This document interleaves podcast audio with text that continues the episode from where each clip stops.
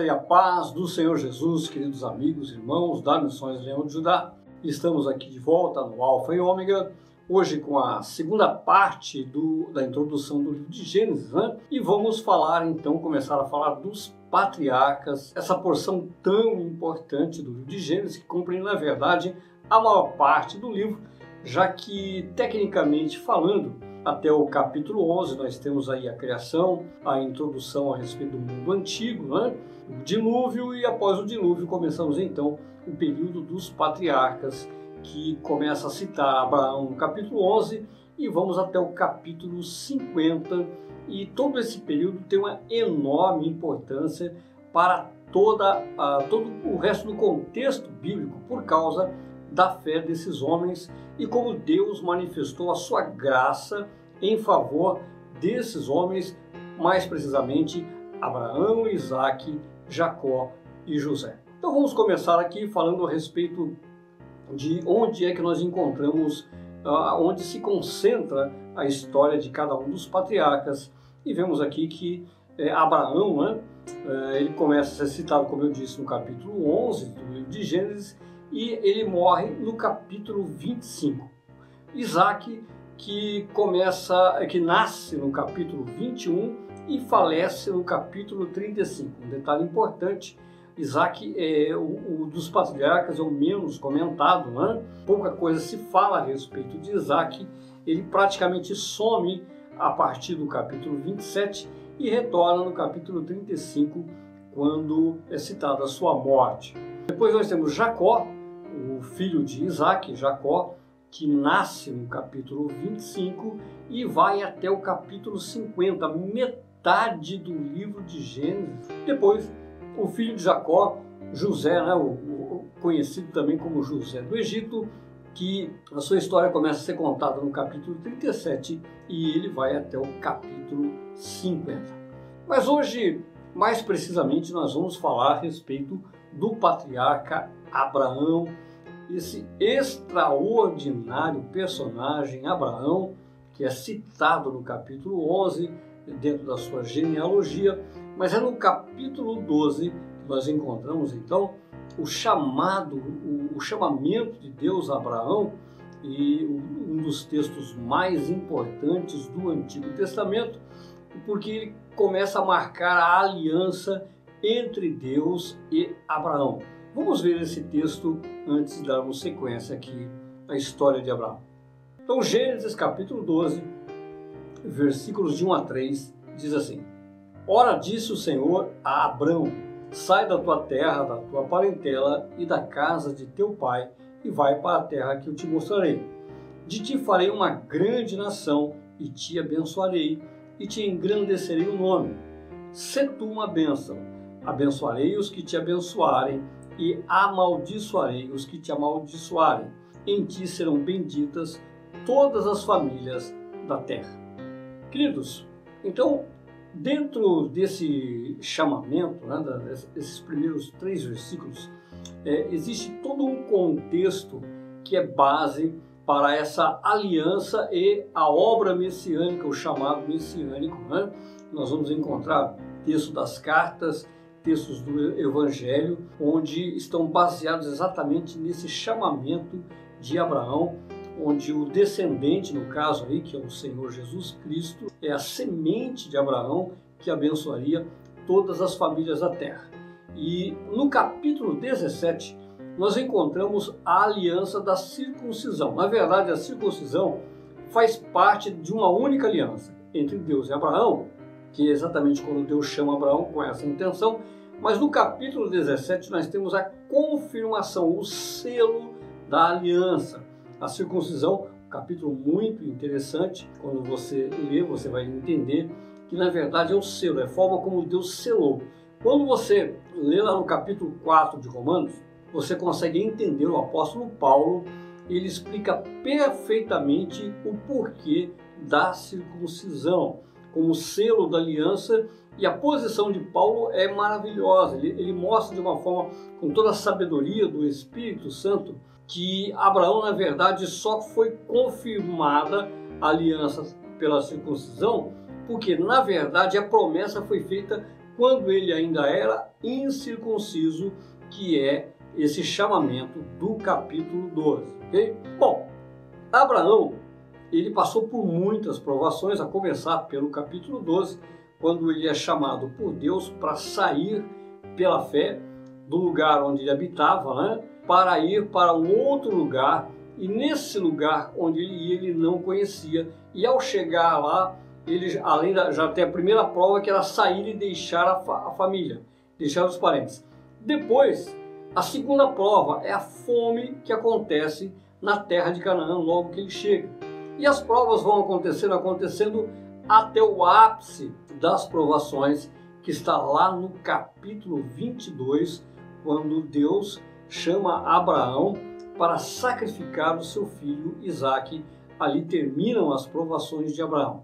É muito importante são as características desse maravilhoso personagem. E eu citei aqui cinco características de Abraão: fé, prontidão, coragem, obediência e mansidão. Queridos, você pode, vocês podem percorrer toda a Bíblia, né? Claro que nós vamos encontrar alguns paralelos, mas eu não me lembro, a não ser uh, na pessoa do Senhor Jesus Cristo, eu não me lembro de nenhum personagem na Bíblia que reúna essas cinco características. Nós vamos ver, por exemplo, no caso de José, uh, José ele tem um, uma posição muito parecida, uma postura muito parecida com a de Abraão. Porém, se não fosse essa questão de quando José ele reconhece os seus irmãos, ele tem um comportamento que exige depois um tratamento de Deus na vida dele e é perfeitamente compreensível. Então, por isso, esse é, talvez seja o único detalhe que diferencia José de Abraão. Mas Abraão, o modelo de prova que ele sofreu, e por ser o primeiro, por ser o primeiro da linhagem dos patriarcas, isso tem um enorme peso. Por quê? José tinha um exemplo a seguir. José, Jacó, Isaac, todos eles tinham um exemplo a seguir, que era Abraão. Mas Abraão não tinha nenhum exemplo. Nenhum exemplo. Abraão, realmente, a postura de Abraão, a postura de, de liderança, de patriarca, é, é muito surpreendente, muito surpreendente, porque ele não só mostra a prontidão dele em servir ao Senhor, em atender ao Senhor, mas ele mostra um extremo zelo, um extremo zelo pela fé, em confiar. Talvez você não conheça essa passagem, mas eu vou ler aqui uma passagem muito importante que está lá no livro de Josué. Livro de Josué, no capítulo 24, os versículos de 1 a 3, que nos fala a respeito da origem de Abraão e por isso eh, Abraão se mostra muito maior quando a gente conhece esse texto do que quando a gente conhece apenas a história de Abraão, que já é linda e maravilhosa, né? Do capítulo 12 aí até o, o capítulo 25. Então, o livro de Josué, capítulo 24, versículos de 1 a 3, nós lemos o seguinte: Depois reuniu Josué todas as tribos de Israel em Siquém e chamou os anciãos de Israel os seus cabeças, os seus juízes e os seus oficiais, e eles se apresentaram diante de Deus. Então Josué disse a todo o povo: Assim diz o Senhor Deus de Israel: Antigamente vossos pais, Tera, pai de Abraão e de Naor, habitaram além do Eufrates e serviram a outros deuses. Eu, porém, tomei Abraão, vosso pai, além do rio e o fiz percorrer toda a terra de Canaã, também lhe multipliquei a descendência e lhe dei Isaac. Bom, nós vamos ler até aqui, mas veja que surpreendente. Né? Abraão, é, segundo esse texto de Josué, ele foi alcançado por Deus, Deus de alguma forma, por alguma razão inexplicável, manifestou a graça pela vida de Abraão e se revelou a Abraão lá na Caldeia. Lá na Caldeia, lá na Babilônia, perfeito? A Babilônia que havia sido fundada por Nimrod, exatamente no território onde o príncipe Nimrod se opôs e ali começou a idolatria, como eu citei no vídeo passado. Então, no meio daquela idolatria, nós temos aí o pai de Abraão, Tera, citado como idólatra. Como idólatra, né? E Deus se manifesta a Abraão e Abraão se revela fé uma fé pessoal. é, começa uma relação de confiança de, é, entre Abraão e Deus, e Abraão praticamente ele se rebela contra a idolatria do local.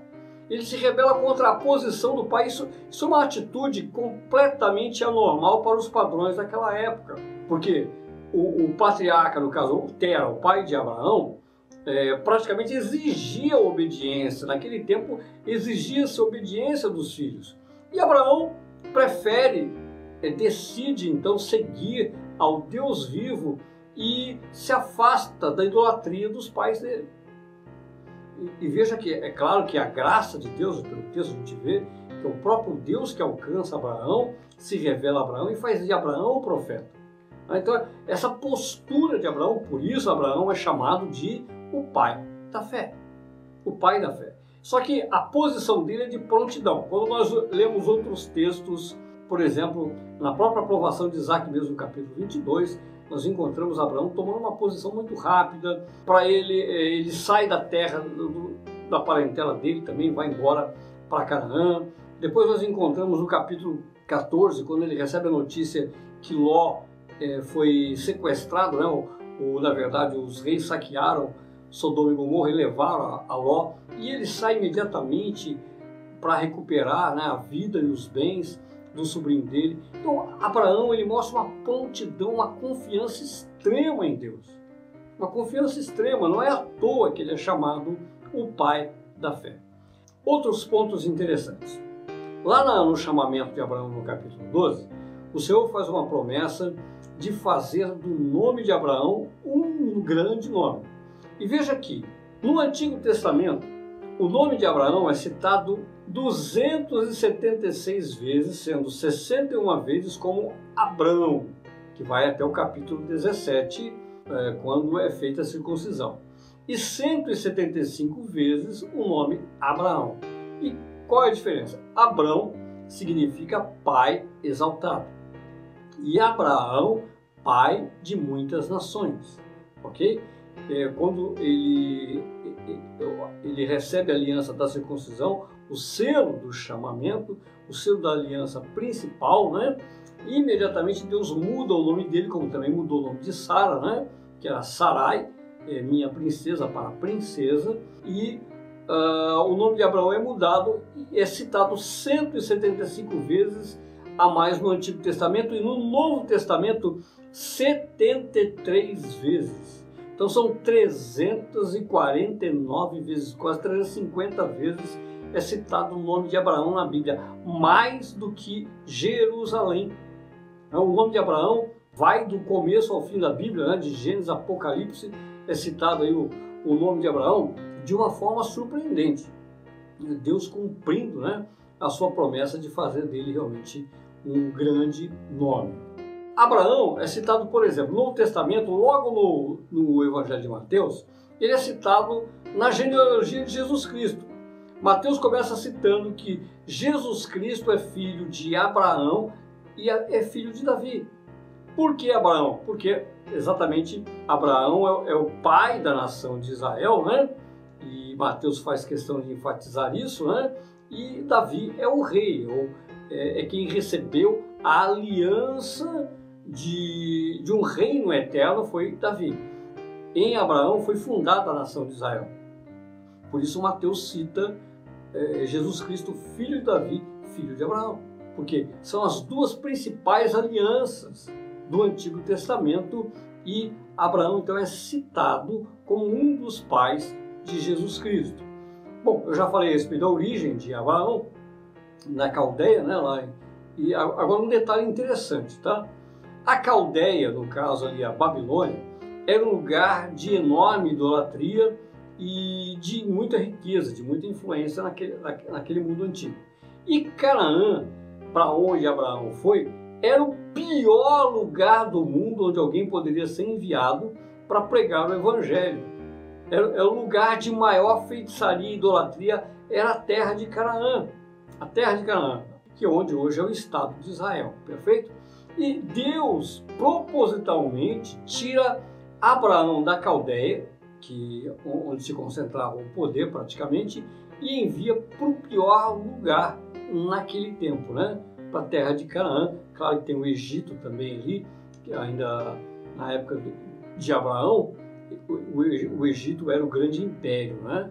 mas a Caldeia não ficava longe na sua influência naquele mundo antigo, na região da Mesopotâmia. Depois nós temos aqui, eu vou falar um pouquinho a respeito de três personagens muito importantes durante a peregrinação e a história de Abraão, que são Sara, Ló e Ismael. Então vamos falar um pouquinho a respeito da matriarca Sara. Sara ela, ela ganha é, preeminência não só pelo fato de ter sido a esposa de Abraão. Primeiro o seguinte, Sara era filha de Arã, o irmão de Abraão que morreu. Sara era irmã de Ló.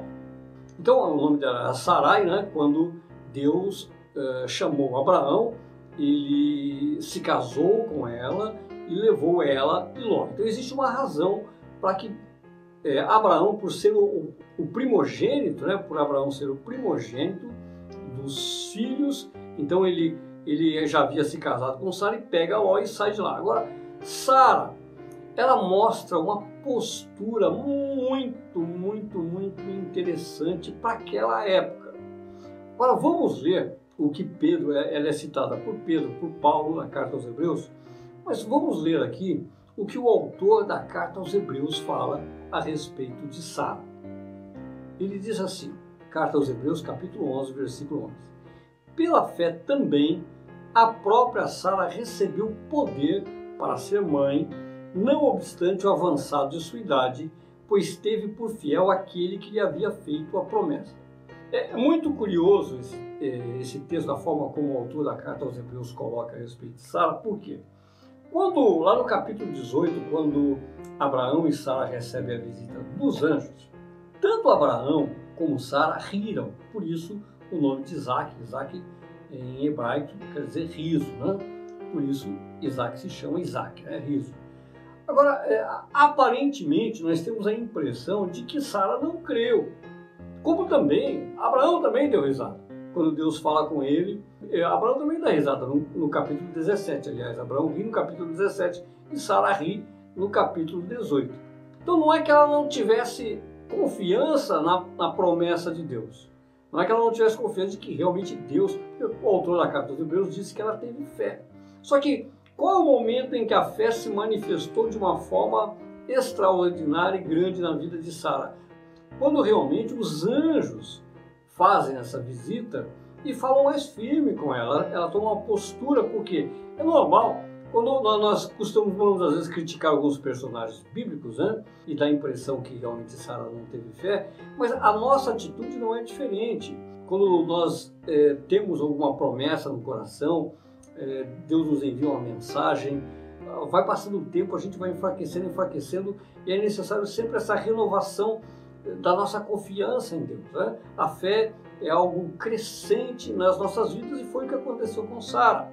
Veja que nós temos aí esse episódio de Agar e Ismael, que acontece no capítulo 16, quando Sara já está, já está cansada de esperar, ela mostra sua carnalidade, ela não era perfeita, como Abraão também não era perfeito. Então, no capítulo 16, nós encontramos esse episódio muito chocante, né? muito chocante, quando Sara resolve aconselhar Abraão a tomar a, a escrava dela Agar, ter relações com Agar, para que Sara, porque fazia parte do, de uma questão legal na época, né? Como era, era escrava de Sara, Sara tinha todo o direito sobre tudo daquela escrava e ela então tomaria o filho como seu filho.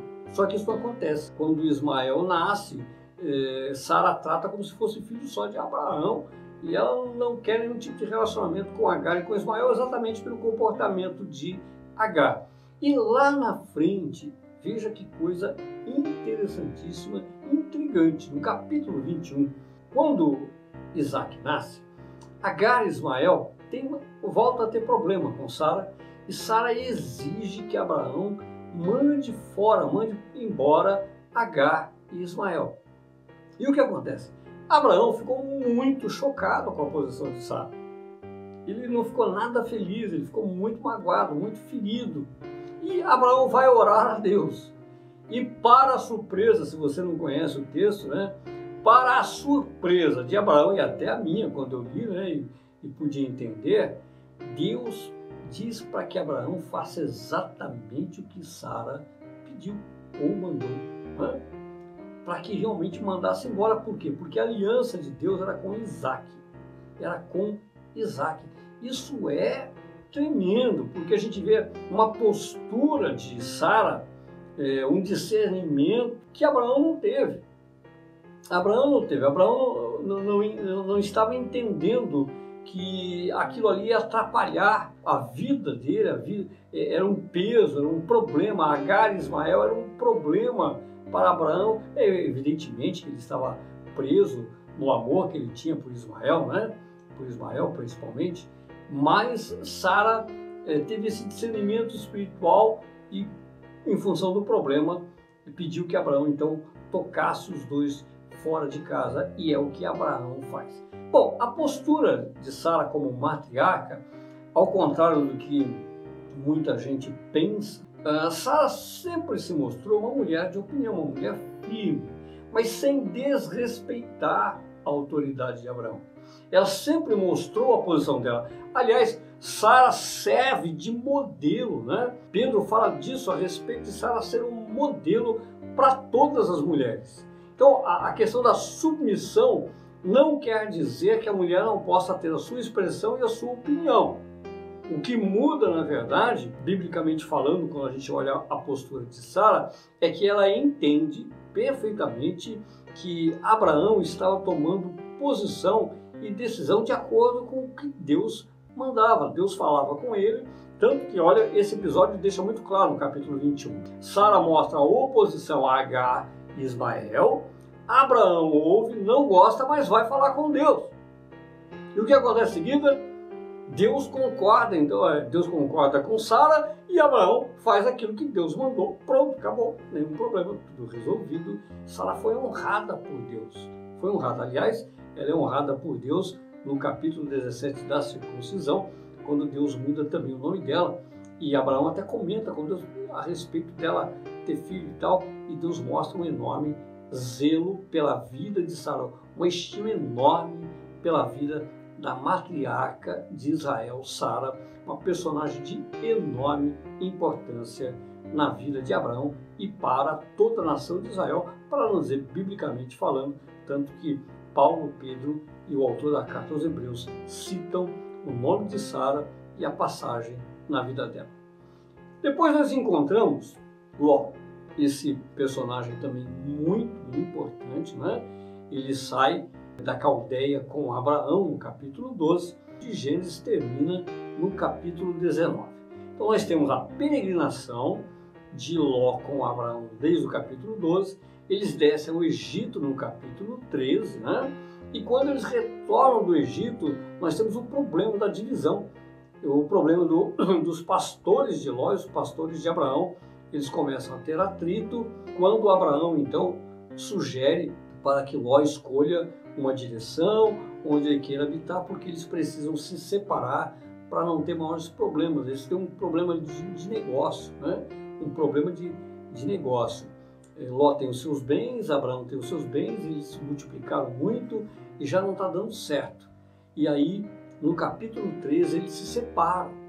E nesse capítulo 13, quando eles se separam, nós vemos aí um elemento muito decisivo, que é a cobiça de Ló, a desonra que Ló proporcionou a Abraão, né? em, no que diz respeito a Abraão. Só que logo que Ló se separa, Deus é, relembra a Abraão a respeito da aliança e mostra a terra que ele entregaria a Abraão. Depois disso, Ló então vai para Sodoma, né? E habitando em Sodoma ele tem diversos problemas, diversos problemas. Veja o que acontece. Nós sabemos que é, Sodoma e Gomorra foram destruídas por Deus quando Ló ainda estava lá, né? Mas vamos ler esse texto que está na segunda carta de Pedro, no capítulo 2, versículos 6 a 8 e reduzindo a cinzas as cidades de Sodoma e Gomorra, ordenou-as à ruína completa, tendo-as posto como exemplo a quantos venham a viver impiamente. E livrou o justo Ló, afligido pelo procedimento libertino daqueles insubordinados, porque esse justo, pelo que via e ouvia quando habitava entre eles, atormentava sua alma justa cada dia por causa das obras iníquas daqueles. Queridos, nesse texto aqui, o apóstolo Pedro, na segunda carta, quando ele está falando a respeito do final do mundo, né, ele faz uma apresentação escatológica do que vai acontecer conosco, vai acontecer com o planeta Terra. Ele cita a vida de Ló como um exemplo de homem de fé, um homem justo.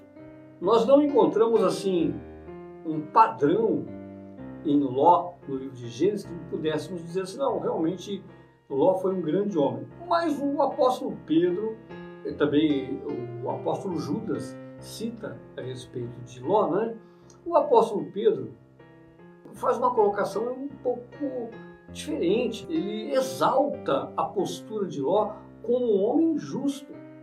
Então, o que aconteceu com Ló, como nós conhecemos o, o texto que está lá no livro de Gênesis e termina ali no capítulo 19 com a destruição de Sodoma e Gomorra, é, e comparando com a carta de Pedro, nós entendemos que realmente, tudo bem, ele errou, ele cobiçou a terra, foi para lá, mas quando ele habitava ali, ele não concordava com aquela situação. Ele não saiu por quê? Porque, claro, Ló vivia preso pela coisa material, tanto que a, a esposa dele depois se torna uma estátua de sal por ter o coração preso a Sodoma. Né? Mas ele vivia preso sim. Agora lá ele via toda aquela situação, Sodoma, toda aquela região, era tomado pela homossexualidade. Se você não conhece o texto, leia lá no capítulo 19. Eh, a perversidade sexual era grande em Sodoma e Gomorra. Uh, o que acontece? Tudo isso atormentava muito a Ló. Atormentava porque Ló é chamado de injusto. Ele não concordava, ele, não praticava, não concordava, não se misturava com o povo. Se você ler o texto do capítulo 19, você vai ver que os habitantes do Gomorra é, começam a questionar o fato de ele se tornar um juiz, por ele ser estrangeiro e não concordar com a perversidade daqueles homens. Okay? Então isso é muito importante. E agora a descendência de Ló, a descendência de Ló é, é, muito polêmica, né? Porque as filhas de Ló, as duas filhas de Ló, tiveram filhos do seu pai. Também está ali no capítulo 19 de Gênesis, da onde saíram Amon e Moabe, né? as duas nações que se tornaram inimigas de Israel. É, a descendência dos Amonitas e os Moabitas que vão dar trabalho para Israel lá na frente, na peregrinação de, da saída do Egito até a terra de Canaã, que está lá no livro do Êxodo. Encontramos agora esse terceiro personagem também importante na vida de Abraão, que foi Ismael. Ismael, filho de Abraão com Agar, com a escrava Agar, a egípcia, a escrava de Sá. Então, Ismael, ele é citado, o nome dele a primeira vez, no capítulo 16, e ele aparece depois no capítulo 25, quando também aparece a, a descendência dele. Ismael vai sepultar Abraão, Isaac chama Ismael, e Ismael também vai sepultar Abraão. Perfeito? Pontos interessantes a respeito da vida de Ismael. Primeiro, e o mais importante, diz respeito à circuncisão que está ali no capítulo 17, que nós vamos ler, porque isso traz implicações fundamentais para a compreensão dos problemas que hoje nós temos com os muçulmanos, por exemplo. Né? Então vamos ver Gênesis capítulo 17, os versículos 23 a 26. Tomou, pois, Abraão a seu filho Ismael e a todos os escravos nascidos em sua casa e a todos os comprados por seu dinheiro, todo macho dentro de sua casa, e lhe circuncidou a carne do prepúcio de cada um naquele mesmo dia, como Deus lhe ordenara. Tinha Abraão 99 anos de idade quando foi circuncidado na carne do seu prepúcio. Ismael, seu filho, era de 13 anos quando foi circuncidado na carne do seu prepúcio. Abraão e seu filho Ismael foram circuncidados no mesmo dia.